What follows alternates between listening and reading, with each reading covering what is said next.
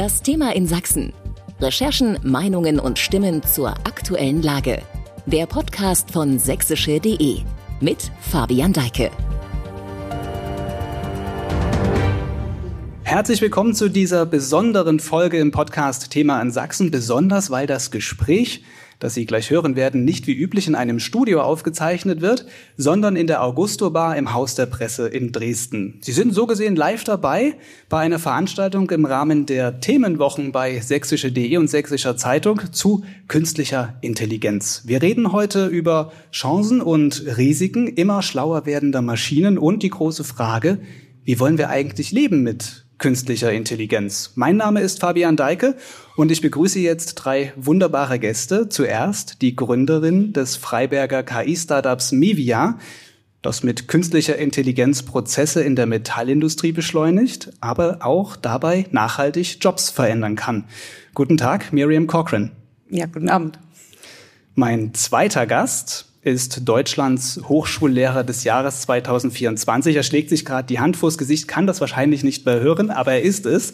Er bezeichnete Chemnitz einmal als Zukunftslabor und erforscht an der Technischen Universität das Zusammenspiel von Mensch und Technik. Professor Berthold Meyer, schön, dass Sie da sind. Vielen Dank für die Einladung.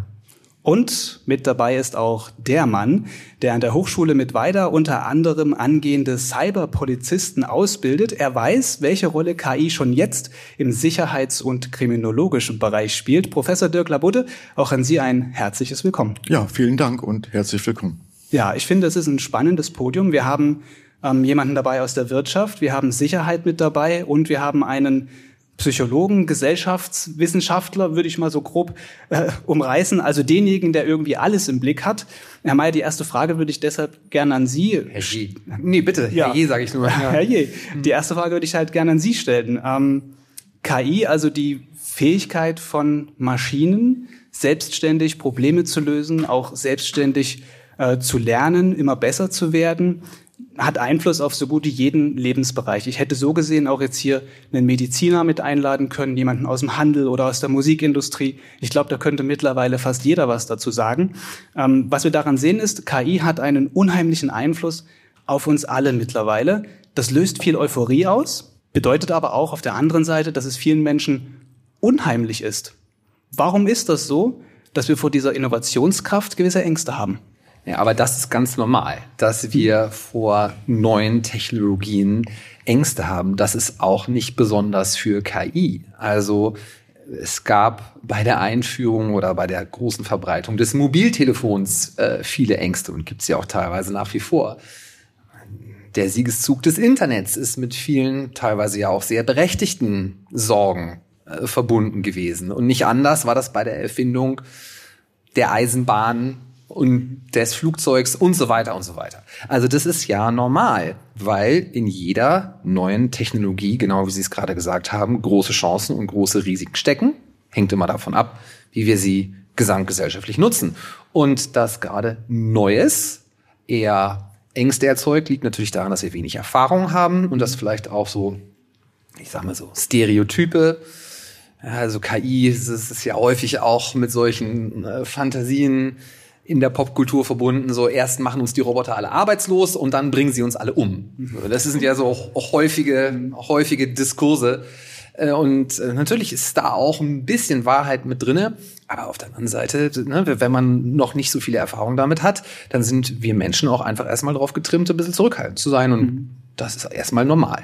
Frau Cochran, in Ihrem Start-up beschäftigen Sie sich mit der Frage, wie man mit KI zeitaufwendige, manchmal auch fehleranfällige Arbeitsprozesse verbessern kann. Ich erkläre das mal ganz grob. Sie können das gerne noch ausführlicher erklären, was Sie da genau machen. Sie haben eine Methode entwickelt für die Qualitätskontrolle von Werkstoffen in der Metallindustrie, also von metallischen Werkstoffen.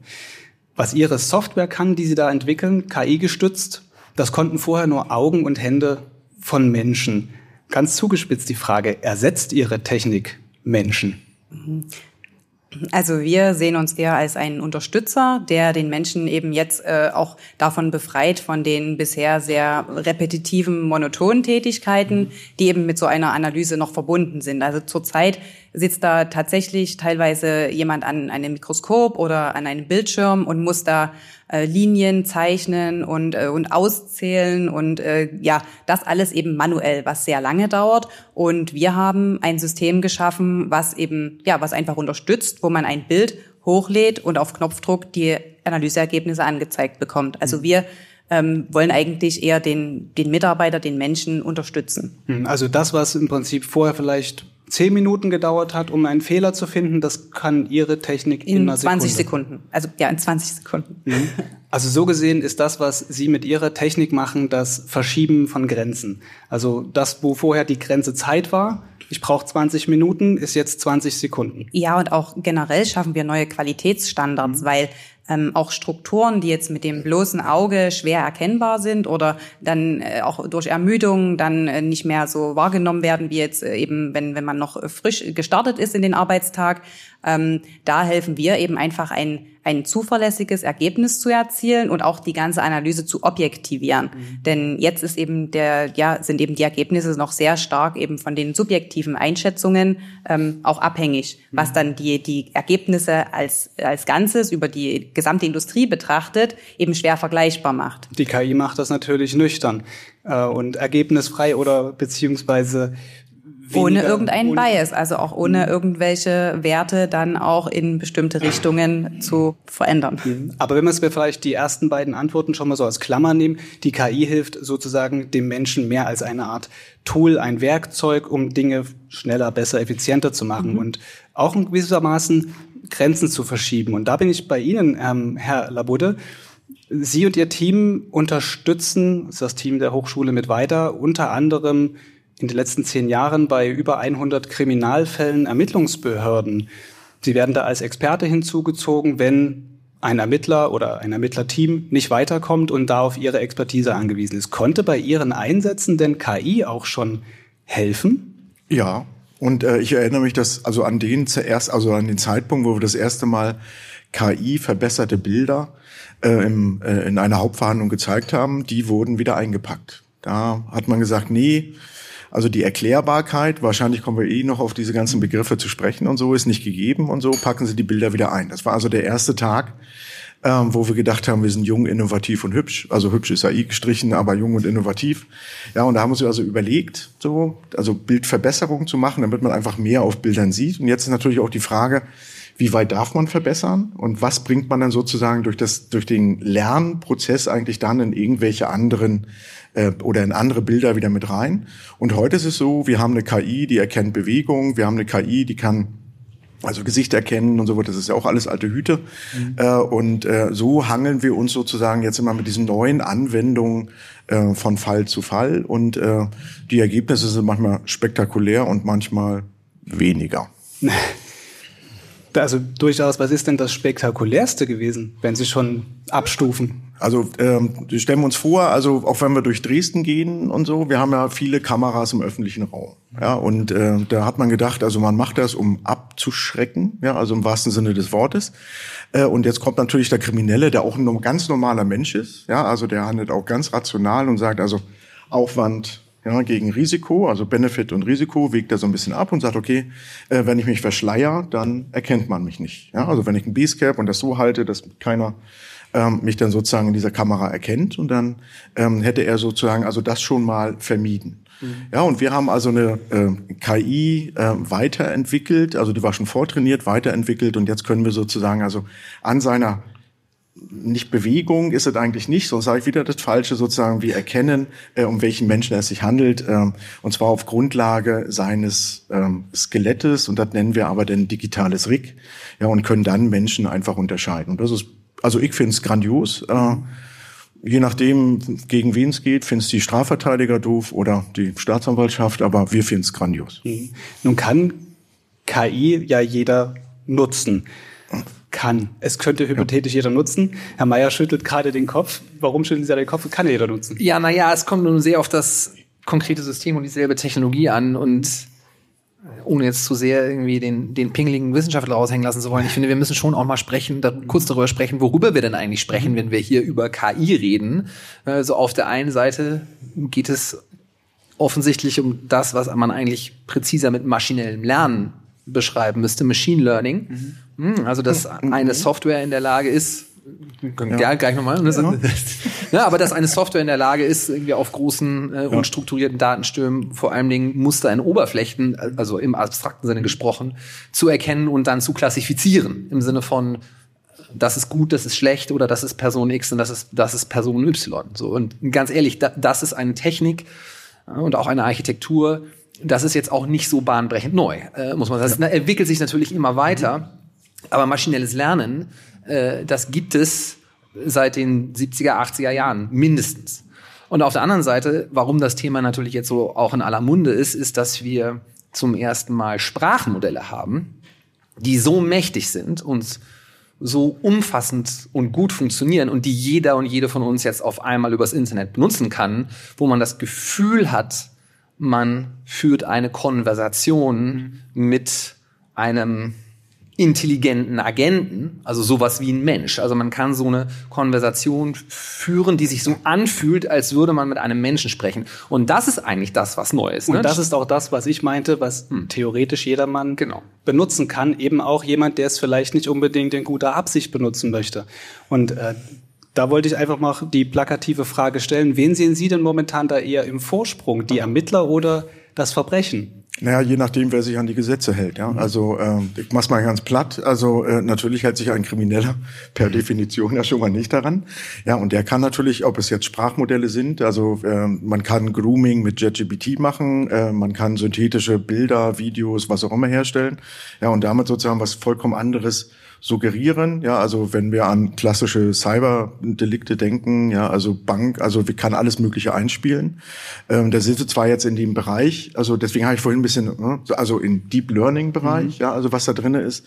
Ja, und die verwenden natürlich auch maschinelles Lernen, äh, um sozusagen also neue Angriffsvektoren und ähnliches zu generieren. Also sie sind ähm, im Vorteil, aber ich will das mal versuchen, so ein bisschen zu relativieren. Also ähm, dadurch, dass Kriminelle also eine andere Sichtweise auf diese Technologien haben. Ja, also wir können auf eine Technologie gucken mit so einem positiven Dual-Use und mit so einem negativen Dual-Use und denen ist es vollkommen egal. Also sie gucken negativ rauf und fragen, wie kann ich diese Technik für etwas einsetzen, damit ich irgendeinen Benefit kriege. Mhm.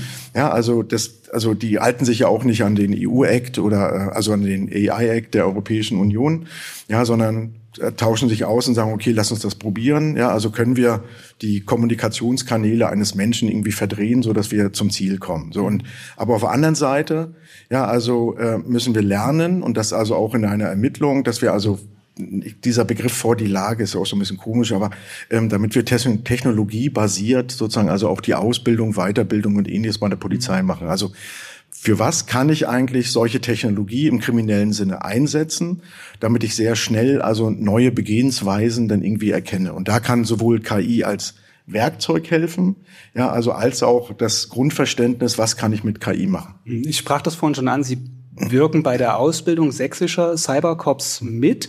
Nee, sonst kommt das wieder falsch an. Die, also, ja. die Polizisten, die Cybercops, die wiederum ausgebildet werden an den Hochschulen der Polizei, die besuchen auch Seminare an ihrer Hochschule. Ja, also so das, ist ganz das korrekt ist der, Genau, das ist der große Plan. Also äh, es gibt in Sachsen gibt es wirklich ein Programm, das heißt also dann Cybercops, das heißt ein bisschen anders, aber wir nennen es immer Cybercops. Also die werden dann in Rothenburg ausgebildet.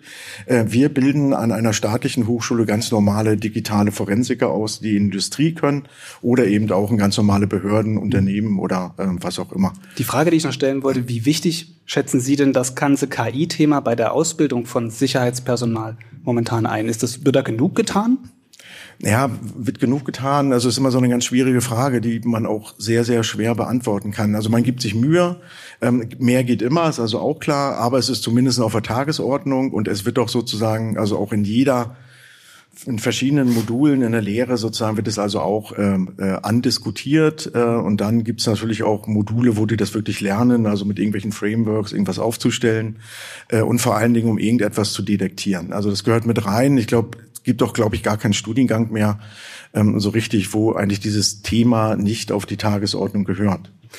Ich würde mal an der Stelle den Sicherheitsbereich einen kurzen Break machen. Ja, ähm, Herr Mayer, Sie beschäftigen sich, das klang eben in der Antwort von Ihnen schon an, intensiv mit dem Thema Verschmelzung Mensch und Technik. Bei dem ganzen KI-Thema, das gab ja diesen, ich nenne es mal Wow-Moment, als ChatGPT gestartet ist. Jeder von uns hat das mittlerweile irgendwie wahrscheinlich schon mitgekriegt, was das kann. Gibt es denn bei diesem Prozess Annäherung, Mensch, Maschine irgendwo Grenzen? Wie definiert man denn Grenzen? Die Grenzen zwischen Mensch und Maschine sind sehr, sehr eindeutig. Mhm. Also so, sowohl im psychologischen als auch im juristischen Sinne äh, gibt es eine ganz klare Unterscheidung und die ist auch überhaupt nicht in Frage gestellt durch die neuen Technologien. So, dass auf psychologischer äh, Seite ist es erstens ein Bewusstsein und zweitens das, was wir Agency äh, nennen. Also das heißt sowas wie zielbewusstes, motiviertes Handeln in der Welt. Mhm. Und beides hat eine künstliche Intelligenz nicht. Mhm. So. Und im juristischen auch nochmal, da geht es um solche Dinge wie Verantwortung. Ne? Also für das eigene Handeln verantwortlich sein ist ein eine wesentliche Eigenschaft des Menschen und die hat wiederum gewisse Voraussetzungen. Mhm. Und die sind 0,0 gegeben.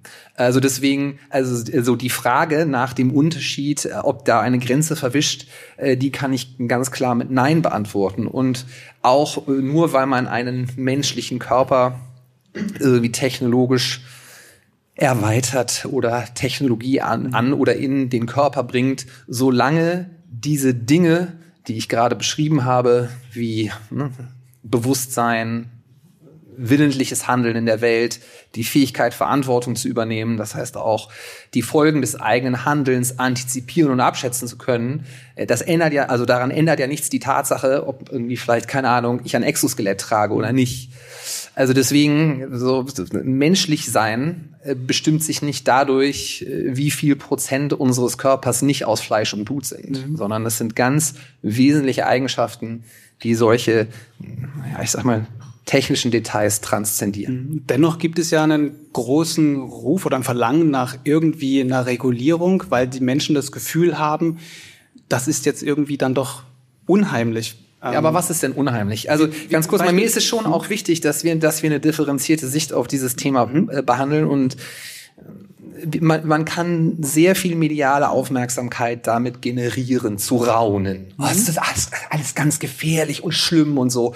Und das, das ist so unangebracht, denn es ist nicht in die Technologie eingebaut, ob sie gut oder schlecht ist für uns, sondern das hängt genau wie Herr Labot gerade auch schon gesagt hat, von ihrem Nutzen ab. Mhm. Ja, so äh, KI kann ein tolles Werkzeug sein und sie kann uns ins Verderben führen, keine Ahnung, aber im Endeffekt hängt es daran ab, wie wir sie nutzen. Und ist das wiederum, also ganz kurz, und das wiederum, nee, ganz lassen Sie mich den Satz noch fertig machen, und das, ähm, das wiederum ist ganz stark davon determiniert, in welche wirtschaftliche Verwertungszusammenhänge KI eingebunden sind. Wofür nutzten zum Beispiel große Unternehmen KI, ja, in der Regel, um damit mehr Geld zu verdienen. Und was sind zum Beispiel die unintendierten Nebenwirkungen davon? Mit anderen Worten, wir können auch gar nicht über den gesellschaftlichen Nutzen oder Unnutzen von KI diskutieren, ohne nicht gleichzeitig mitzudenken,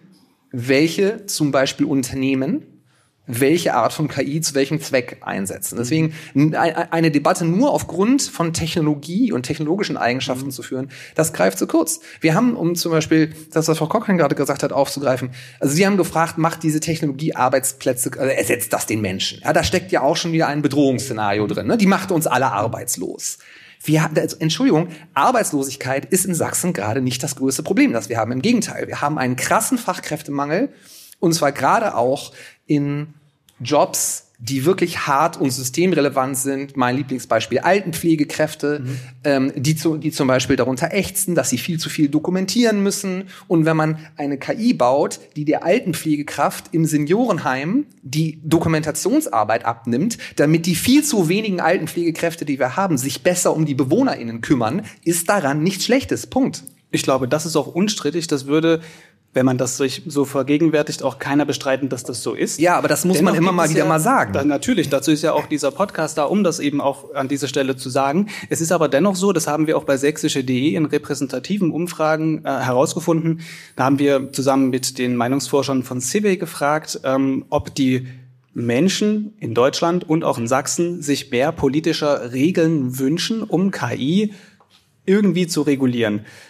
Frau Cochran, ich richte die Frage mal an Sie. Sie haben ein, ähm, ein Start-up, das ist ein Firmenmodell für gewöhnlich, wo man eher darauf angewiesen ist, dass man vielleicht auch mal schneller wachsen kann, dass vielleicht auch Investoren dahinter stehen, die schnell sehen wollen, dass da ähm, ein Erfolg da ist. Mit anderen Worten, so ein Startup braucht eher Beinfreiheit.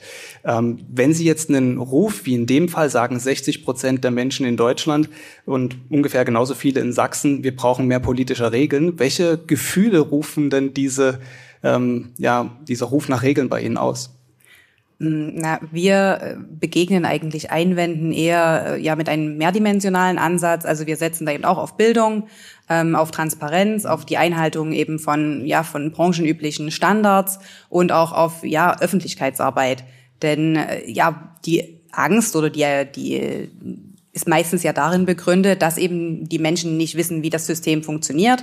Und deswegen ja, bieten wir zum Beispiel auch Workshops an, wo dann, äh, wo der, wo das Unternehmen dann ihre die Mitarbeiter dazu äh, eben äh, einladen kann, wo wir dann das System nochmal erklären, wo wir sagen, wie haben wir das Ganze entwickelt, auf welcher Datengrundlage, äh, wie werden die Entscheidungen getroffen. Und äh, somit schaffen wir eben einfach wieder mehr Verständnis und vor allem ähm, wird der User auch befähigt, ähm, die, die Ergebnisse einschätzen zu können und auch die Ergebnisse selbst beurteilen zu können. Also er ist den, Ergeb er ist dem, den, den, den Daten, die, die, die das System liefert, ja nicht ausgeliefert, sondern er muss ja dann trotzdem noch bewerten können. Und das versuchen wir zu, eben zu vermitteln, indem wir Workshops anbieten. Dann legen wir natürlich so viel wie möglich ähm, von, ja, über unser System auch offen. Das heißt, äh, durch diese Transparenz schaffen wir eben auch wieder Verständnis, dass die äh, ja, dass die, die Mitarbeiter eben wissen, ähm, ja, auf, ähm, auf welchen, auf welchen Daten basiert äh, die, die Auswertung und damit ähm, können sie eben äh, ja auch mit dem System ähm, ja, verantwortungsvoll umgehen. Und ähm, dann setzen wir natürlich auch auf die, ja, wir halten natürlich auch die branchenüblichen Regeln ein.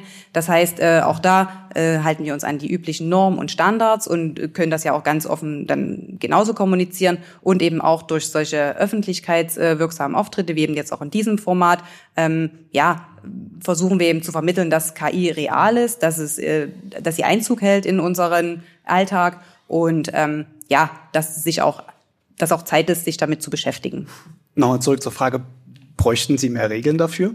Ähm, ich äh, finde, wir äh, ein, ein gewisses äh, Regelwerk ähm, zum was so gewisse Leitlinien äh, uns gibt bei der Entwicklung und auch äh, gewisse ja was das kann schon dazu führen dass vielleicht Missbrauch in einem gewissen Maße ähm, ja verhindert wird oder ja dass äh, das auch vor allem aber wahrscheinlich am meisten soll dadurch das Vertrauen äh, in der Öffentlichkeit gestärkt werden. Und da finde ich, gibt es wirkungsvollere Maßnahmen, die eben dann eher darauf abzielen, auch wieder ähm, ja, Bildung und äh, Transparenz. Ich würde gerne die Frage noch ein bisschen spezifizieren. Leitlinien, wofür denn? Mhm. Also, wenn Ihre KI, so wie ich das richtig verstanden habe, in der Lage ist, eine gute Qualitätskontrolle zu machen über Werkstücke, die daran vorbeifahren mit einer Kamera oder wie das auch immer funktioniert bei Ihnen, also, ne, wo ist das Problem? Mhm. So. Ja, aber ja. Was machen wir jetzt in der Medizin? Genau, darauf, genau. darauf ja, wollte also, ich hinaus. Genau, genau. Also das heißt immer, also jetzt brauchen wir also doch Regeln und sagen also, okay, die ist hier anwendbar, ja, und hier sozusagen ist sie hm, zum Teil anwendbar und da darf sie ich nehme das trotzdem im Mund, sozusagen nicht angewendet werden. Und äh, wir, wir klammern immer eins bei allen Diskussionen aus, das ist nämlich die Datengrundlage. Ja? Also wo kommen die Daten her? Wie sauber sind diese Daten wirklich anonymisiert? Und dann würde ja alles kein Problem darstellen. Ja, aber wenn wir in der Medizin jetzt mal denken, ja, da wird also jenes oder irgendwas als Diagnose, Werkzeug, Entschuldigung, definiert oder äh, zusammengeschraubt. Und das muss natürlich mit irgendwelchen Patientendaten, die real existieren, ja, also irgendwie trainiert werden. Und nichts ist doch peinlicher irgendwie oder unangenehmer, dass also, wenn solche Daten wirklich mal irgendwo an die falsche Stelle oder was auch immer kommen. So, und deswegen braucht man ein Regelwerk. Als Wissenschaftler bin ich natürlich auch dafür, oh, hören wir mal auf, wir müssen auch mal Dinge einfach mal ausprobieren können und so weiter alles. Aber sofern die Anwendung, ja, also wirklich der Nutzen und dann sozusagen die Verbreitung und sogar bis, also hin in die Wertschöpfungsketten hineinreicht, dann muss es ein Regelwerk geben. Und mehr sagt ja eigentlich auch gar nicht der EU-Act. Also er ist ein bisschen weich gespült, wenn wir an Kriminalitätsbekämpfung denken, aber äh, ist er ist gut so restriktiv, das, was man jetzt ja. schon so weiß im Bereich genau. Gesichtserkennung beispielsweise. Ja. Das ja, da hat Deutsche aber nur Pech gehabt. Ja, also äh, hätten wir das am Südkreuz anders gemacht, dann hätten wir vielleicht auch Gesichtserkennung. Aber ähm, das sozusagen, also sei mal dahingestellt. Alle anderen haben natürlich auch, wenn wir uns sozusagen Fehlerraten angucken, kann das und das und das auch passieren. Mhm. Ja, aber auf der anderen Seite, es geht also auch darum, ja, also nach draußen nicht nur die Transparenz, sondern eben auch die Transparenz des Bürgers irgendwie zu verhindern. Ja, also ähm, darum geht es. Deswegen also vorsichtig mit diesen immer. Ähm, bei solchen Sachen würden wir sagen, ja klar, wen, scha wen schadet, wenn er sich da mal irrt? Ja, dann kommt die Palette weg und dann ist gut. Herr Mayer, ich glaube, ja, aber, aber, aber, das ist ja eine wichtige, das ist ja, aber ich finde, das ist ja eine total wichtige Überlegung und äh, also genau das, das Medizinbeispiel hätte ich auch noch ja. äh, angebracht. Erster. So ihre Kamera äh, guckt irgendwie auf ein Metallwerkstück und dann würde man sagen, wenig, wenig problematisch, aber die andere Kamera guckt zum Beispiel auf ein Röntgenbild mhm. und ähm, und kann dann vielleicht eine Aussage darüber treffen, wie hoch die Wahrscheinlichkeit ist, dass auf dem Röntgenbild ein bösartiger Tumor äh, zu sehen ist. Und dann stellen sich alle möglichen Fragen, zum Beispiel auch, welche Entscheidungen folgen daraus und wer trifft die eigentlich? Und da ist der, der, der EU-Act noch relativ weich. Und wir haben aber ja in Deutschland zum Beispiel auch ähm, den Ethikrat, der äh, Ende vergangenen Jahres eine sehr, sehr umfangreiche Stellungnahme zum Thema KI veröffentlicht hat. Ähm, und da sind Vorschläge für sehr konkrete Regeln äh, rein definiert. Zum Beispiel, dass Diagnosestellungen und ähnliche wichtige Entscheidungsprozesse nicht von KI getroffen werden dürfen, sondern am Ende muss sie ein Mensch treffen. Der Mensch kann dabei auf KI gestützte Vorhersagen. In anderen Worten, die Beherrschung sollte genau. nicht einer Maschine über und gleichzeitig und Maschine denke, übergehen. Und äh, und Sie haben es gerade eben auch schon angesprochen, das Thema Transparenz. Mhm. Ja, also wie kommt denn die Maschine eigentlich darauf, dass da eventuell ein, äh, ein, äh, ein Tumor sichtbar sein könnte oder nicht? Das heißt, äh, und das ist häufig schwierig äh, bei großen bei großen KI-Modellen, aber nicht zwangsläufig. Also es gibt so eine es gibt so eine App, äh, so eine Art ChatGPT für ähm, ich habe Kopfschmerzen, ähm, habe ich gestern nur zu wenig Wasser getrunken oder ist es vielleicht ein Hirntumor, diese ADA Health Companion, wo man über so eine mhm. Unterhaltung und dann versucht es irgendwie rauszukriegen, was man hat und ob es schlimm ist. So und Nichts am Ende also ich, ich habe nichts mit der Firma zu tun, ich mache da keine Werbung für. Aber das, was ich interessant finde, ist, dass es ein interessantes Beispiel ist, anders als ChatGPT, für eine für uns alle nutzbare äh, KI, die zumindest versucht zu erklären, mhm. wie sie auf ihre Schlussfolgerung kommt. Mhm. Ja, wo nämlich am Ende steht, okay, pass auf, ich glaube, es könnte folgendes sein, weil irgendwie so, so und so viele Menschen von so und so viele Menschen hatten genau diese Symptome und deswegen. Also, ne, und das gehört eben auch dazu. Also erstens, die, die Entscheidungen am Ende müssen beim Menschen bleiben und zweitens, gerade in kritischen Bereichen müssen wir versuchen, sowas wie eine explainable AI äh, zu kriegen, wo man zumindest ein Gefühl dafür be äh, bekommt, wie kommt die KI darauf. Ja, also was man sagen muss, also KI wird keine Experten ersetzen, sondern nur die Experten, die von KI keine Ahnung haben. Mhm. Ja, also das ist genau dieser Satz dahinter. Also als Werkzeug wunderbar. Ja, und wer das interpretieren kann, mit der Interpretation ist schwierig. Also auch gerade in der Medizin, da gibt es also dieses wunderbare Beispiel mit diesen äh, Lungen und der äh, äh, Sterberate und so. Und ähm, wenn man dann sozusagen also hinterfragt und das mathematisch sich ausgeben lässt, wo diese KI hinguckt, dann ist es gar nicht die Lunge, ja, sondern der Schultergürtel. Und wenn man länger drüber nachdenkt, also dann sagt man ja, okay, das also ich habe Schwierigkeiten beim Atmen und dann verändere ich auch meinen Gang. Ja, dann macht das nachher alles wieder Sinn. Und das ist das, jetzt komme ich jetzt zum Anfang zurück, ähm, was wir alle lernen müssen, das ist ja keine Bedrohung, ja, sondern wir müssen einfach nur auch diese Ergebnisse anders hinterfragen und anders interpretieren. Also ich will jetzt nicht sagen, dass KI Intuition hat, mhm. ja, aber wir müssen dann das Ergebnis sozusagen in unsere Intuition, unsere nächsten Schritte irgendwie mit aufnehmen. Und das ist die große Herausforderung. In diesen Ausblick würde ich gleich gern noch einsteigen, auf jeden Fall. Ich würde aber noch mal kurz beim AI Act ähm, mhm. bleiben wollen.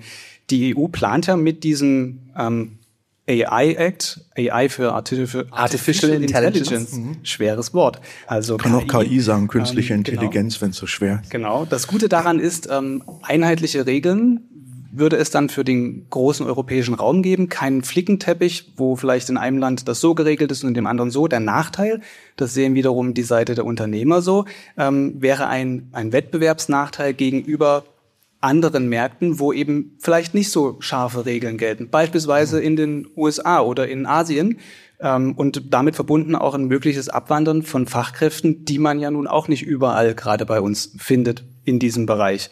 Herr Mayer, vielleicht mal die Frage nochmal an Sie. Wie löst man denn diesen Zielkonflikt auf, dass man auf der einen Seite Innovationstreiber und auch Innovations ähm, Macher ist in Europa und auf der anderen Seite so sicher unterwegs sein möchte wie möglich. Äh, politisch. Mhm. Aber ich würde ganz kurz noch mal an äh, die Grundprämisse Ihrer Frage herangehen und sagen, na ja, äh, die EU plant das zu regulieren und in anderen Ländern wird es dann bestimmt weniger reguliert. Weiß ich nicht. Also, wenn man sich jetzt mal auf der Welt umguckt, gerade auch welche Konferenzen es auf globaler Ebene letztes Jahr gegeben hat zum Thema äh, KI, das ist schon erstaunlich, dass man feststellt, dass selbst Regierungsvertreter von China, ein Land, das jetzt nicht gerade für Datenschutz und Datensicherheit berühmt ist, und selbst Vertreter von Microsoft, inzwischen die Mehrheitseigentümer von OpenAI, der Firma hinter ChatGPT, sich auch ganz massiv für eine Regulierung aussprechen. Also deswegen so diese Vermutung, so wir regulieren hier über und im Rest äh, der Welt wird so eine Art KI,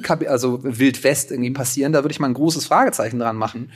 Sondern ich glaube im Gegenteil, äh, äh viele, viele Unternehmen gerade in Deutschland haben zum Beispiel das Problem, dass sie äh, gerne KI für äh, gerade Sprachmodelle, mhm. die viele stumpfe, repetitive Tätigkeiten, die irgendwas mit Text generieren zu tun haben, ganz wunderbar ersetzen kann. Nicht, äh, die können zum Beispiel ChatGPT nicht einsetzen auf Datenschutzüberlegungen. Äh, Vollkommen zu Recht, ja, weil alles, was man da reintut, landet im Zweifelsfall in den Trainingsdaten und poppt irgendwo anders wieder raus. So, da möchte man keine Geschäftsgeheimnisse reintun. Mhm. Das heißt, es braucht natürlich einen juristischen Rahmen, einen politischen Rahmen, der es dann ermöglicht, Dienstleistungen, KI-gestützte Dienstleistungen zu entwickeln, wo Unternehmen Planungs- und Datensicherheit haben.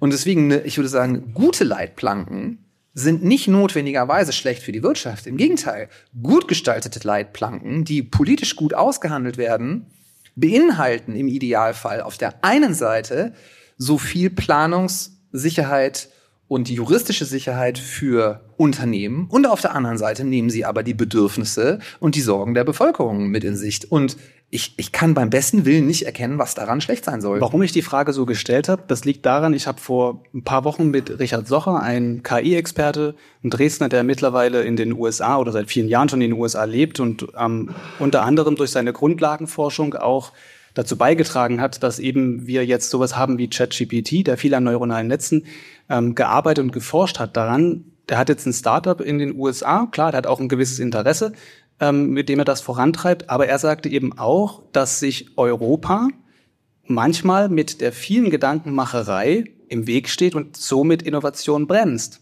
Ja, aber also ganz kurz mal, äh, aber dieses Argument, äh, so zu viel, äh, zu viel Regulierung bremst Innovation, dieses Argument kann man immer machen. Dieses Argument gab es auch bei embryonaler Stammzellenforschung. Und ich finde, wir haben als Gesellschaft auch das Recht zu sagen, wir haben einen bestimmten Wertekonsens, der ist uns wichtig und den stellen wir auch über wirtschaftliche Interessen. Natürlich haben bestimmte Pharmaunternehmen, natürlich haben bestimmte Pharmaunternehmen damals irgendwie, als in Deutschland zum Beispiel die Stammzellenforschung im Wesentlichen verboten wurde, auch aufgeschrien und haben gesagt, das ist innovationsfeindlich. Na und? Dann ist es eben innovationsfeindlich, wenn das aber nun mal irgendwie der demokratische Wille der Bevölkerung ist. Ja, also worum geht's denn hier eigentlich am Ende? So am Ende geht es irgendwie darum, dass wir in einer Gesellschaft leben, irgendwie in der wir uns alle wohlfühlen, ja, und in, denen, in der alle was vom gesellschaftlichen Fortschritt haben. Und naja, ich, also wenn ich jetzt gerade nach in die USA schaue, so äh, insgesamt, wie das Land sich so irgendwie politisch entwickelt und auch wirtschaftlich entwickelt, da würde ich sagen, ja,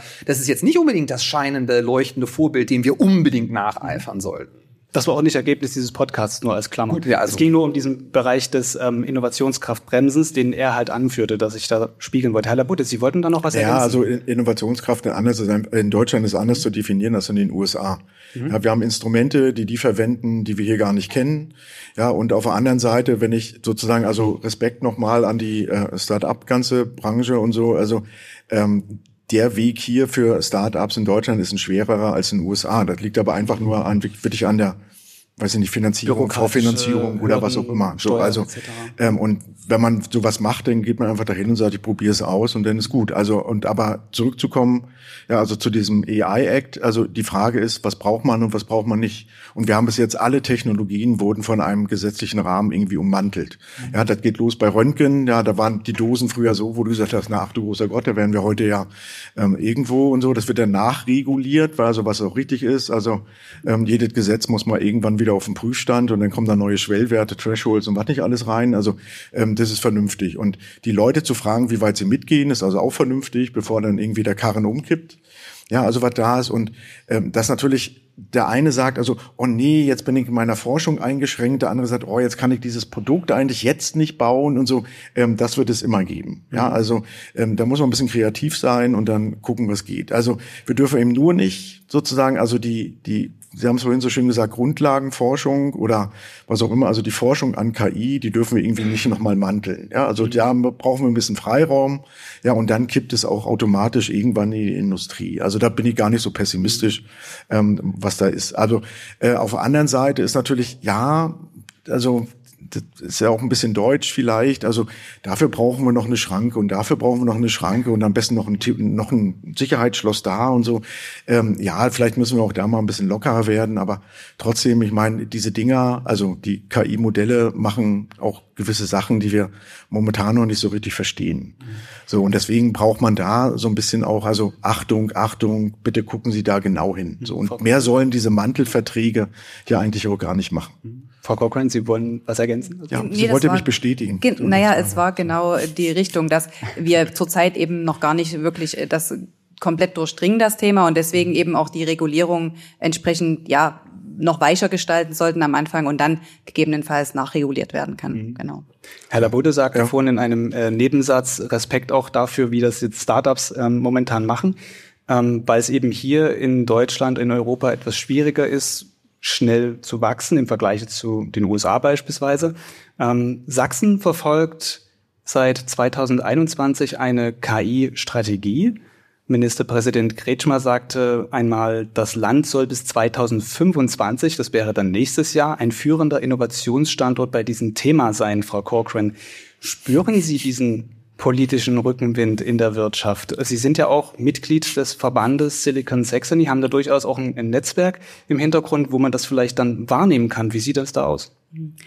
Also für, für uns, äh, wir sind ja eine Ausgründung aus der TU Bergakademie Freiberg von dem Institut für Metallformung. Das heißt, die ersten zwei Jahre wurden wir schon einmal finanziert. Äh, wir wurden über den Exist-Forschungstransfer eben gefördert, wo wir zwei Jahre lang Zeit hatten, das System erstmal auch weiterzuentwickeln. Also dass wir die Forschungsergebnisse ähm, nehmen konnten und das Ganze zu einem marktreifen Produkt weiterentwickeln konnten. Das war schon einmal, also das war sozusagen eine, eine erste Förderung, die wir erhalten haben und dann auch ähm, durch eben die, die Netzwerke, die es jetzt hier in Sachsen gibt, also Silicon Saxony, aber auch Future Sachs oder die Gründernetzwerke an den Universitäten. Ähm, dadurch hatten wir eben auch von Anfang an einen sehr guten Zugang zu einem potenziellen Investorennetzwerk. Und da sind wir in Sachsen eben auch sehr gut aufgestellt mit dem, zum Beispiel mit dem Technologiegründerfonds Sachsen, äh, worum uns viele andere Startups eben auch beneiden. Ähm, dass wir da die Möglichkeit haben, eben auch eine entsprechende Anschlussfinanzierung nach dieser Ausgründung äh, ja, erhalten zu können. reden über KI ist ja auch, wird als ein, ein, ein Innovationsrennen ja auch beschrieben. Würden Sie sagen, okay, da hat jetzt Sachsen vielleicht im Bundesvergleich irgendwie so die Nase mit vorn? Im Bund. Schreiben wir jetzt mit. also im, geht ja um das Gefühl. Äh, im, Im Bundesvergleich, also klar, ich, wenn wir in Berlin sind und uns mit den anderen Exist-Ausgründungen getroffen haben, dann äh, passiert natürlich bundesweit äh, sehr viel gerade in dem Bereich. Und ähm, ja, aber wir in Sachsen müssen uns da zurzeit ähm, nicht, also nicht schämen, denn wir können auf jeden Fall, gerade wenn es um die Anzahl der Ausgründungen geht, äh, können wir zurzeit sehr gut mithalten. Also das heißt, ähm, da passiert eigentlich sehr viel an unseren Universitäten und ähm, genau, wir können darauf eigentlich auch stolz sein. Also ist Sachsen, wenn man das mal so will, vielleicht das als Klammer nochmal, im Prinzip bei KI gar nicht so schlecht aufgestellt. Ich würde nochmal zu Ihnen kommen, Herr Labode, weil wir vorhin an einer Stelle abgebogen sind, als Sie um das äh, Thema sprachen, wie einfach es ist, äh, beispielsweise eben auch die gefährliche Seite der KI oder mhm. von, von ähm, ChatGPT beispielsweise oder von der Möglichkeit, Bilder zu generieren. Wir haben in Sachsen dieses Jahr eine Landtagswahl und Experten reden jetzt schon von einer möglicherweise nie dagewesenen Fake-Welle, die natürlich durch KI gestützte Instrumente größer ausfallen könnte, als es das vorher war, als ich vielleicht mit Photoshop mir ein Bildchen zusammenbauen musste, mühevoll. Das geht jetzt in Sekunden schnelle. Welche Risiken in Bezug auf KI äh, gestützte Fakes sehen Sie mit Blick auf diese Wahlen? Das ist ja nicht nur in Sachsen, sondern auch noch in. Thüringen und Brandenburg. Also ja, ich meine, sowas gab es schon immer. Mhm. Ja, also äh, es wurde zuerst sozusagen, also die Fotografie erfunden, 20 Jahre später waren die ersten Manipulationen da. Ja, und ähm, also, also jetzt nicht sensationell Neues. Das, was wirklich neu ist, ist die Geschwindigkeit, ja, also mit dem man Nachrichten produzieren kann und sozusagen also die, die Reichweite und die virale Wirkung. Also es ist ja jetzt nicht nur sozusagen also KI, sondern wir haben ja dahinter sozusagen eine digitale Infrastruktur, ja, wo ich das alles reinkippen kann und dann kann ich gucken, wohin das läuft. Mhm. Ähm, wir müssen lernen und das liegt sozusagen also daran, also A, brauchen wir irgendwann auch mal Werkzeuge, die sozusagen also synthetisches oder generiertes Material oder auch echtes Material wirklich überprüfen, ist es manipuliert, ja oder nein. Ja, also sozusagen, also KI guckt sozusagen, ob KI irgendwas Schlimmes gemacht hat. Also ganz platt ausgedrückt. So, also da, da müssen wir hin.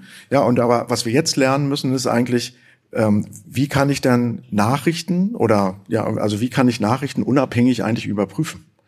Ja, und äh, wenn wir jetzt mal weiterdenken, also an die, die vielleicht das erste Mal zu einer, also zu so einer solchen Wahlurne gehen, ja, also ähm, die haben natürlich noch einen ganz anderen politischen Horizont. Also wie kann ich die mitnehmen und was kann ich denen sozusagen an die Hand geben? Mhm. Ja, das heißt also, es muss viel früher sozusagen also auch rein, dass es also wirklich Fake News, also Deepfake und was nicht alles sozusagen existiert. Wir sind da weit darüber hinaus, dass wir äh, lustige Videos produzieren, wo einer einen Kopf in irgendeinem anderen Film hat.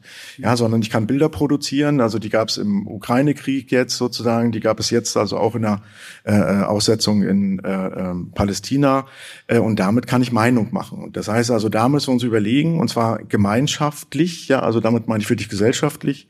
Ja, also was kann man dagegen dagegen stellen, im wahrsten Sinne des Wortes, und wie holen wir eigentlich unsere schwächsten Glieder, das ist jetzt nicht diskriminierend gemeint, also die, die noch keine mehr oder weniger gefeste Meinung oder gefestigte Meinung haben und auch also sozusagen also feste Anlaufpunkte, um ihre Meinung irgendwie überprüfen oder abgleichen zu können. Und so, das ist die Herausforderung. Mein, wir können also alles Mögliche wirklich auch da jetzt produzieren und es wird mehr werden. Ist also auch kein Geheimnis.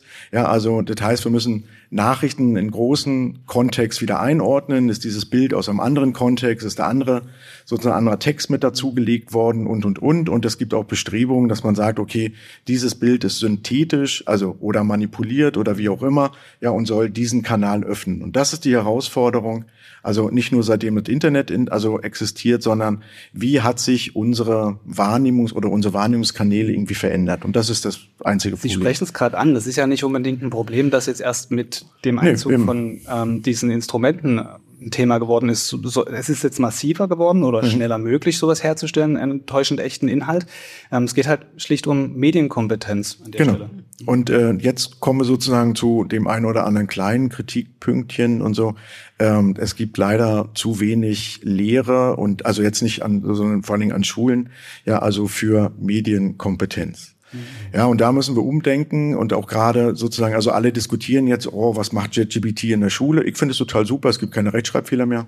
Ja, also, äh, aber eben auf der anderen Seite, ja, also brauchen wir eben also für unsere Kinder und Jugendlichen einfach so eine Medienkompetenz, damit die sich wieder zurechtfinden. Und dazu gehört aber auch, ja, also dass im Netz die älteren Erwachsenen sozusagen also auch damit hingucken und wir das Gleiche, was wir, wenn wir an der Kreuzung stehen, neben mir steht so ein kleines Kind und da zuckt der mal, pup, ja, dann darf er eben nicht über die Straße und das müssen wir eben auch im Netz lernen. So, mhm. also das gehört mit dazu. Mhm. Das ist aber ein Kampf von David äh, gegen Goliath und ich weiß nicht, ob wir da nicht vielleicht erstmal, also natürlich brauchen wir alle mehr digitale Kompetenz und gerade in den Schulen, das ist äh, also unbestritten. Mhm. Äh, aber ich möchte äh, zu Ihrer Eingangsfrage zurückkehren, um es mal konkret durchzudeklinieren, was ich meine mit, ist das nicht David gegen Goliath und was sind eigentlich die wirtschaftlichen Verwertungszusammenhänge? Wenn Sie fragen, was sind denn eigentlich die Risiken zum Beispiel für Wahlmanipulation, für Meinungsmache und so weiter? Mhm. Wenn wir sagen, das Risiko ist erstmal nicht im Kern die KI, sondern das Risiko oder die, das große Risiko, was wir heute haben, entsteht vor allem durch die großen sozialen Netzwerke und die Art und Weise, wie sie funktionieren. Ich kann nämlich, und das ist neu, also früher, bevor es die sozialen Netzwerke gab, ja, es gab klar Zeitungen, Medien und das war auch immer häufig schon reißerisch und es gab Kampagnenjournalismus geschenkt. Aber im Endeffekt mussten Leute Inhalte produzieren, die dann breit in eine Richtung verteilt wurden. Was jetzt durch die sozialen Medien neu ist, jeder jede kann Inhalte produzieren, die im Zweifelsfall von Milliarden oder sogar Mil also Millionen oder Milliarden Menschen konsumiert werden können. Das ist neu. So, das heißt, theoretisch kann ich alles verbreiten. Und dazu gehören Falschinformationen, vermeintliche Mehrheiten. Und da gibt es große, äh, auch finanzstarke Akteure, die ein großes Interesse daran haben, bestimmte Themen besonders stark aufzublasen, um zum Beispiel eine Wahl in eine bestimmte Richtung zu beeinflussen. So. Das Problem dabei ist aber, dass die sozialen Netzwerke überhaupt keine Filterfunktion eingebaut haben, um falsch oder wenig. Äh, Twitter hat es sogar zurückgefahren, das sogenannte Fact-Checking, um solche, die Verbreitung von Fake News und Falschinformationen einzudämmen. Warum nicht? Weil es deren Geschäftsinteressen zuwiderläuft. Das Geschäft, doch, doch, da lassen Sie mich das Argument mal zu Ende formulieren und dann können Sie, gleich, äh, gerne widersprechen. Äh, wenn Sie ein soziales äh, Netzwerk wie Facebook anschauen, dann ist das, das, das Ziel von Facebook beziehungsweise deren Mutterkonzern ist Geld verdienen, möglichst viel Profit generieren. Erstens. Zweitens, wie machen die das? Ziemlich genau über ein Geschäftsmodell, das heißt Werbung.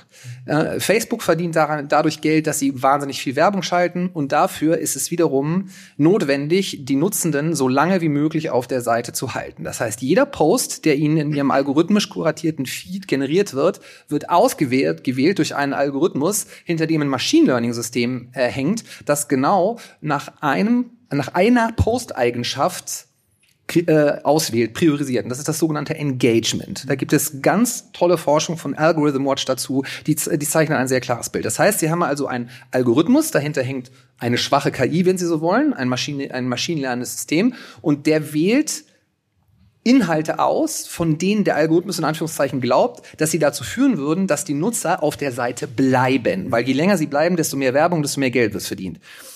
Und ja, welche Inhalte sind es denn, die mehr Engagement haben. Und das sind im Wesentlichen Dinge, die entweder bestätigen oder die empören. So, das ist auch nichts Neues im Vergleich zu den Überschriften, die man schon in Jahrhunderten äh, in, in der Presse findet. Aber nochmal, Sie haben einen Algorithmus, der wählt gezielt aus und der ist sozusagen blind für was macht das mit der Gesellschaft? Ist das wahr oder falsch? Sondern wie können wir damit maximal viel Geld verdienen? Und der unerwünschte Nebeneffekt, der dabei entsteht, ist, dass sie einen Feed bekommen, der voll ist mit Sachen, die im Zweifelsfall empören, die Stimmung aufheizen, Falschinformationen verbreiten, etc. etc.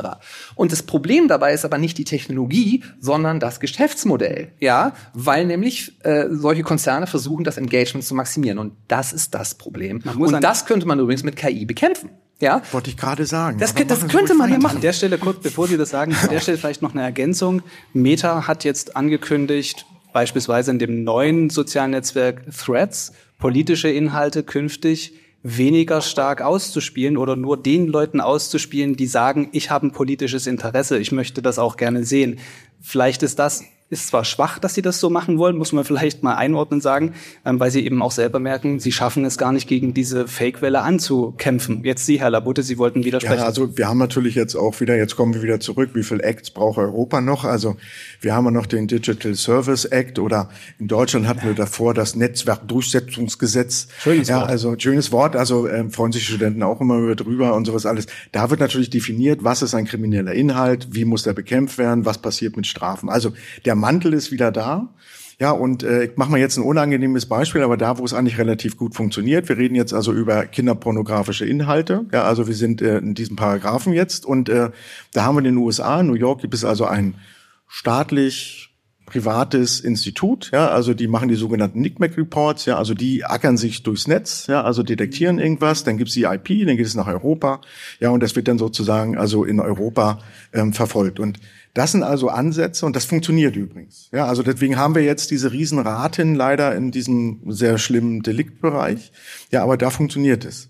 So, und da müssen wir einfach wieder hin. Jetzt ist nur die Frage, ähm, haben wir genügend Werkzeuge, die das erkennen. Und äh, wir haben zwei Projekte. Das eine heißt lustigerweise Detox, also Ausbreitung oder Detektion von toxischen Inhalten. Das andere ist Botox, hat also nichts damit, sondern das B steht für Bots.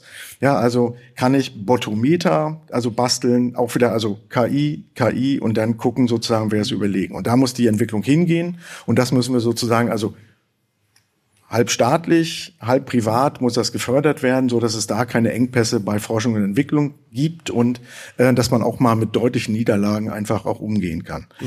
Ja, und es gibt viele Meldestellen gegen Hass und da funktioniert es ja auch. Und da muss ich sagen, also beobachtet man leider ein anderes Phänomen. Also du hast drei Chancen, du bist jetzt in irgendeiner Gruppe und jetzt hörst du oder liest du oder wie auch immer Hass. Ja, also du kannst sozusagen also kontra dagegen. Ja, du kannst es sozusagen annehmen, diese Meinung, oder du kannst dich umdrehen und gehen. Und leider ist es momentan so, dass die meisten Leute sich umdrehen und gehen.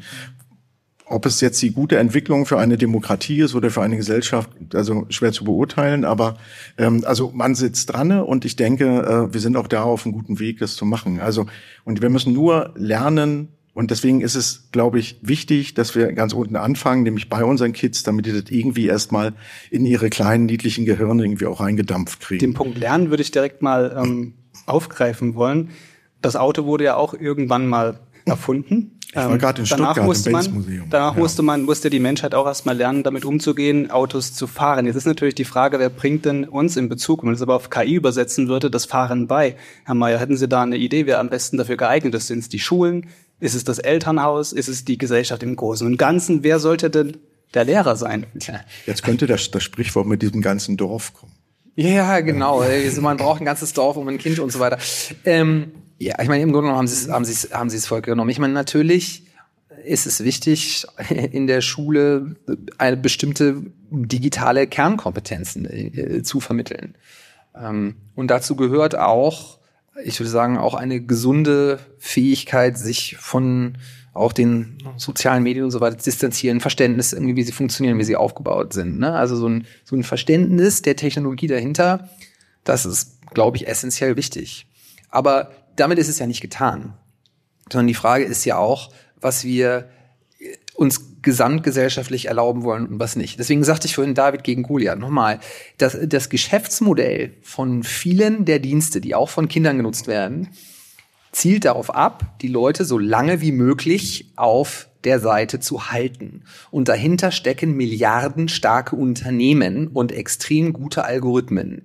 Das ist, wenn wir dann sagen, ja, und was wir dagegen tun müssen, ist, in der Schule zu erklären, wie es funktioniert. Dann würde ich sagen, hm, da- also das kann es ja nicht sein, ja, sondern also das ist ja das ist genauso, als würde man zum Beispiel irgendwie äh, Werbung irgendwie für süßes Zeug irgendwie äh, unreglementieren. Da geht, ne, da gibt's auch neue Gesetzesinitiativen, dass man versucht irgendwie süßig Werbung für Süßigkeiten für Kinder jetzt einzuschränken und die Lebensmittelindustrie schreit auf, Überraschung, so.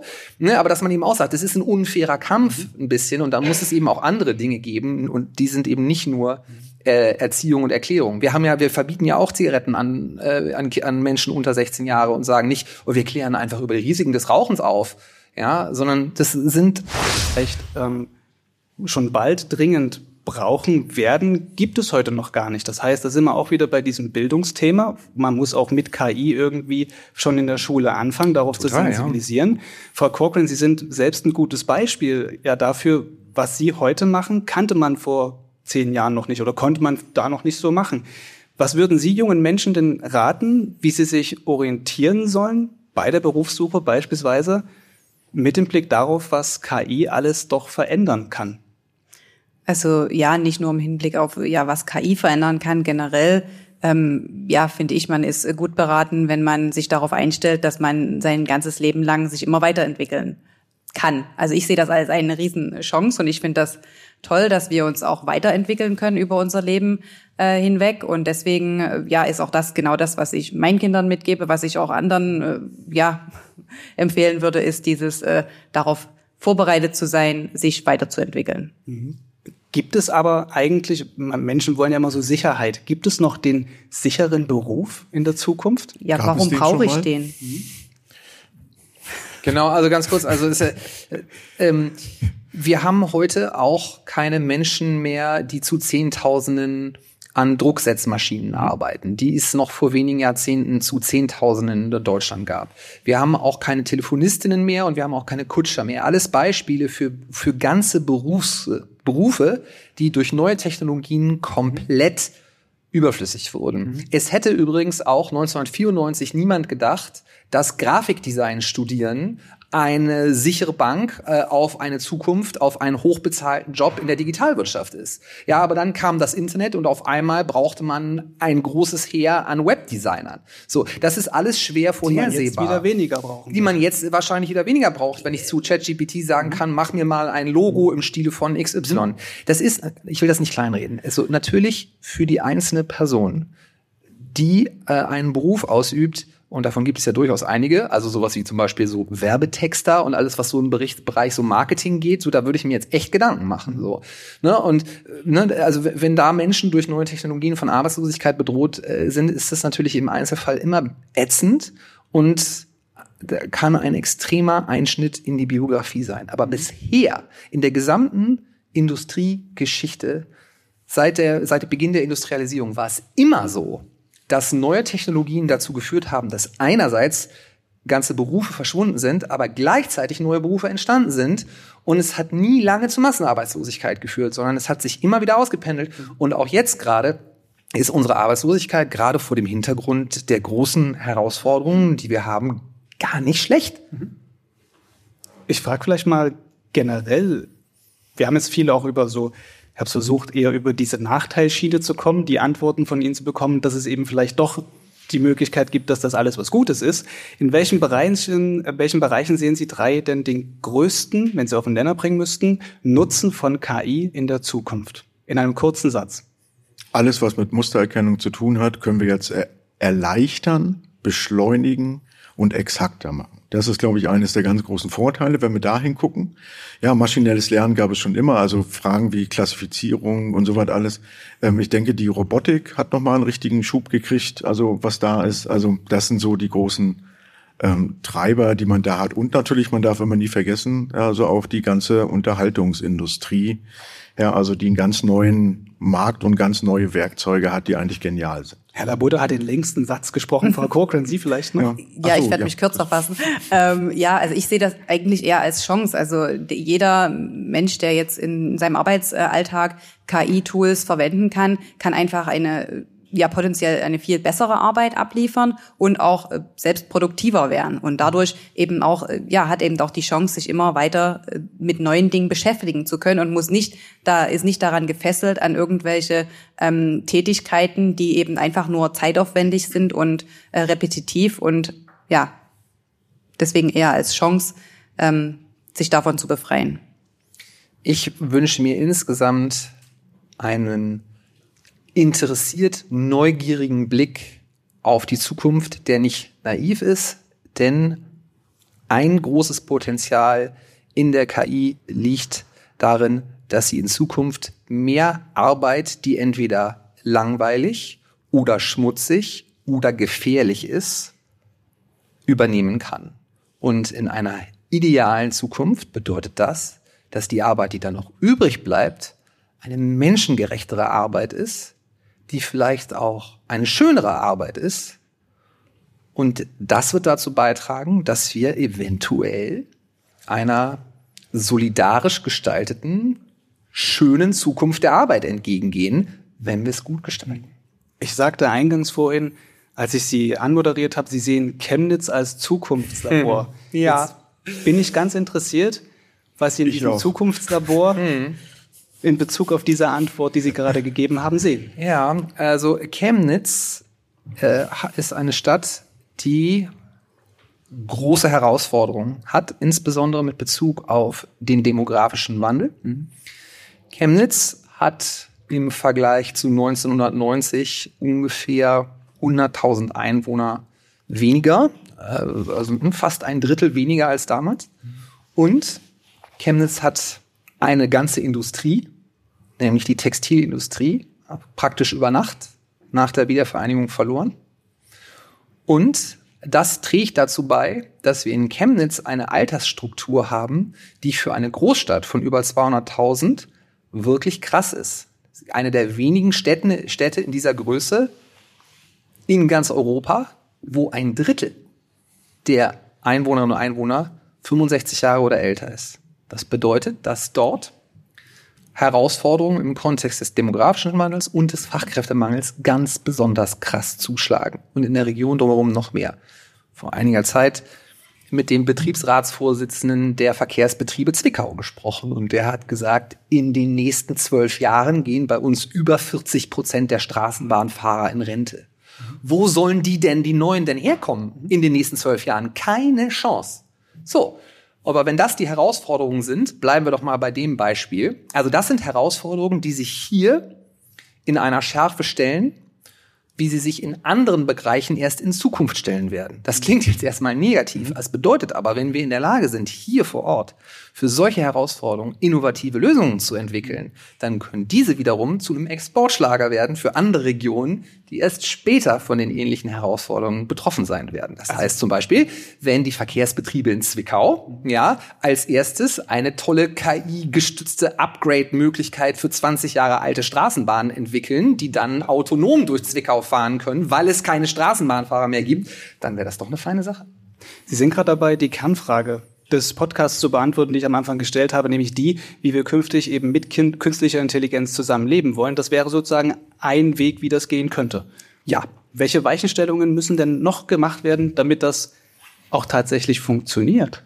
Weiß ich nicht. Sicherheit. Sicherheit? Ja, mit Und, Sicherheit. Hm? Also Sicherheit mit Sicherheit, das wollte Sicherheit ich. Sicherheit mit Sicherheit. Also es muss erstmal jemand durchaus äh, testen, ob das auch wirklich funktioniert, dass da die Straßenbahn fährt und nicht ein Mensch. Also jetzt nicht mit den ganzen, also mhm. gibt es irgendwie das, muss die KI sich entscheiden, fährt ja. sie jetzt in die Gruppe oder ja. fährt den Einzelnen. Ja, das ist natürlich alles Banane. Also mhm. das, ähm, darüber brauchen wir nicht reden. Aber wir müssen sozusagen also auch denn diese Technik genauso sicher machen wie andere Technik und dann steht dem gegen, also nichts entgegen. Mhm. Frau Cochran, haben Sie noch eine, eine Ergänzung zu dem? Ja, also auch, und auch vor allem das Verständnis, also dass mehr Menschen verstehen, äh, die Technologie zu nutzen und einzusetzen. Ich würde das jetzt schon mal so als Schlussrunde für unser Gespräch nehmen und ich wollte Ihnen noch abschließend eine Frage stellen beziehungsweise ein Spiel machen. Das ist einfach nur ein Satz vervollständigen. Der Satz ist sehr einfach und sehr kurz. Sie können ihn aber auch länger beantworten, Herr Labudde. Das ist, kommt darauf an, wie Sie diesen Satz ausformulieren. Der Satz geht so. Ein Leben ohne KI ist möglich, aber Frau Corbin, Sie zuerst. Aber langweilig. Ich wusste, dass es genau diese Antwort kommen wird. Jetzt ja, Sie, Herr Labude. Ja, macht vielleicht Spaß, aber vielleicht mit, macht es noch viel mehr Spaß. Ja, also das ist so das, was kommt. Und äh, trotzdem, es macht unser Leben nicht und wir brauchen mehr Sicherheit. Hätte aber weniger Potenzial. Es ist übrigens eine sehr nahe Antwort an dem, was mir ChatGPT auf diesen Satz gesagt hat. Ich habe nämlich auch ChatGPT gefragt, ähm, eben genau, ein Leben ohne KI ist möglich und die Maschine sagt, aber es wird zunehmend schwieriger und dann kommt ein sehr langer, ähm, eine sehr lange Erklärung, ich fasse es zusammen, weil Prozesse langsamer sind, wenn man eben keine KI einsetzt und so weiter. Also wir sehen, auch die KI gibt so ein bisschen eine ähnliche Antwort wie die, die wir geben auf diese Schlussphrase. Damit geht diese Folge Thema in Sachsen zu Ende. Ich bedanke mich bei meinen Gästen für das Gespräch. Miriam Corcoran, Professor Dirk Labudde und Professor Berthold Meyer. Danke, dass Sie hier dabei waren. Sehr gern. Gerne. Ich bedanke mich auch bei allen, die hier im Publikum gesessen haben und sitzen im Haus der Presse in der Augustobar bei dieser besonderen Aufnahme des Podcasts Thema in Sachsen und auch bei allen, die jetzt natürlich diesem Podcast nochmal zugehört äh, oder sich angehört haben. Ich hoffe, Sie sind der Antwort auf die Frage, die wir in diesem Podcast gestellt haben, ein bisschen näher gekommen. Mehr zum Thema der heutigen Folge finden Sie auf unserer Sonderseite auf sächsische.de mit dem Titel Künstliche Intelligenz. Den Link dorthin finden Sie in der Beschreibung der Episode. Hier im Podcast geht es weiter in zwei Wochen. Damit Sie das nächste Thema in Sachsen nicht verpassen, abonnieren Sie den Podcast gern dort, wo Sie am liebsten Podcasts hören. Damit tschüss, bis zur nächsten Folge hier bei Thema in Sachsen.